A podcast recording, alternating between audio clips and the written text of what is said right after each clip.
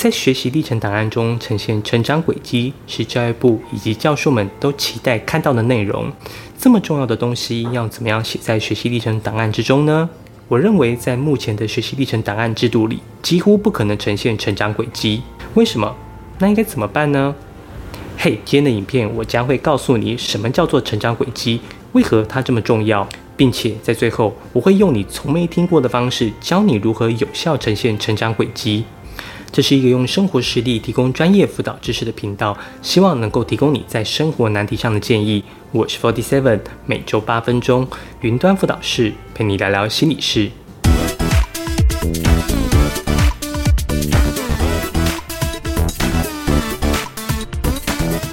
我听教育部在解释学习历程档案制作中，许多官方的演讲都有提到，期待可以呈现学生的成长轨迹。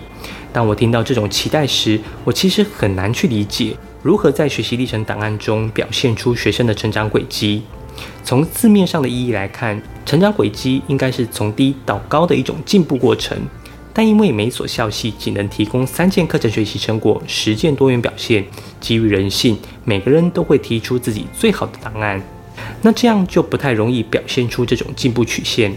再加上进步这种成长轨迹，应该是需要在同一件事上做基准，例如之前小论文得佳作，后来的优等这种差异。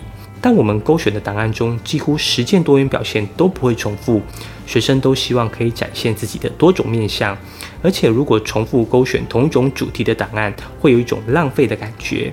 只有三件的课程学习成果，更不容易表现出成长轨迹了。既然难度如此的高，为何还是期待我们表现出成长轨迹呢？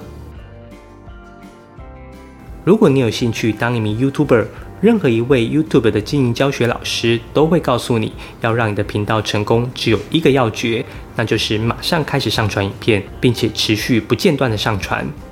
大多数要经营 YouTube 的人，最容易卡关在两个点：一、完美主义作祟；二、无法持续不断的更新。许多人都会纠结自己影片的品质，包括画质、灯光、声音、背景摆设、皮肤状态、影片特效等等，认为是要上传给别人看的，那就不能让人家挑出毛病，尽量各方面都要达到完美的状态。为了拍出一支完美的影片，前后准备可能又要花上一两个小时，说不定还得去花大钱买一台好的相机、麦克风、灯光组等等，再耗费七八个小时后置剪接。最后一支精美的影片上传，却没什么人观看，可能自己还要把影片设成循环播放，整晚不停的播出，来增加观看次数。对我就干过这种事，成本这么高，回馈却这么低，真的很难让人坚持更新影片。偏偏 YouTube 要成功，就只能靠坚持不断的更新，至少要二十支影片以上，演算法才会知道你频道的主轴，进而推荐给有需要的观众。如此才会有流量，才会有订阅。我基本上是一个礼拜更新一支影片，从二零二一年九月开始到现在，我从来没有停止更新。到目前为止，也超过一百支影片了。为了让频道坚持不断的更新，初期我就以简化影片制作流程为主。从写脚本、拍摄到后置完成，我平均一支影片大概要花六小时制作。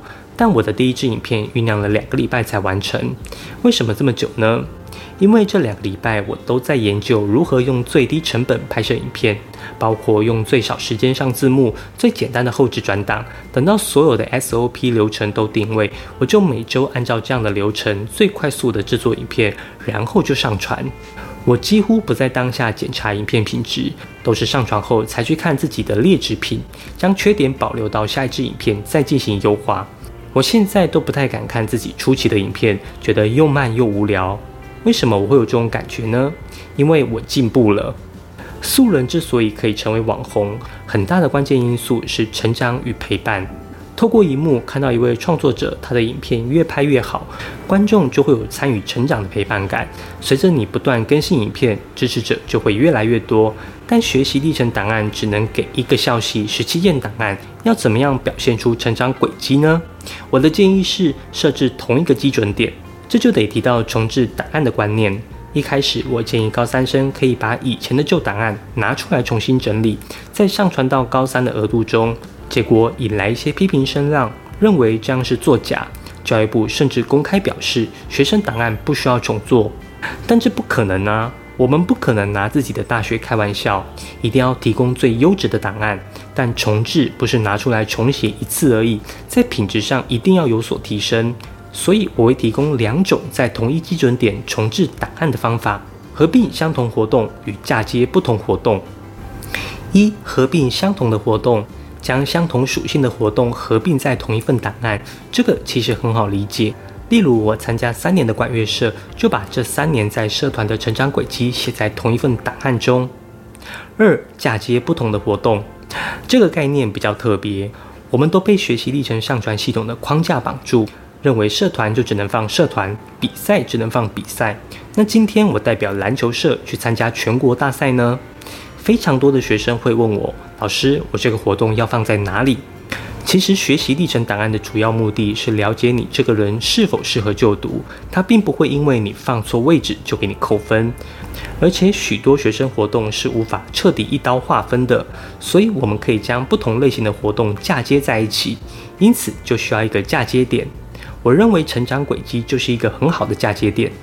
例如，我想描绘我在表达能力上的成长轨迹，那我可以在英文课的上台报告、社团成果发表的器材协调、服务学习中与队友沟通能力等等，这些都可以透过表达能力当做嫁接点。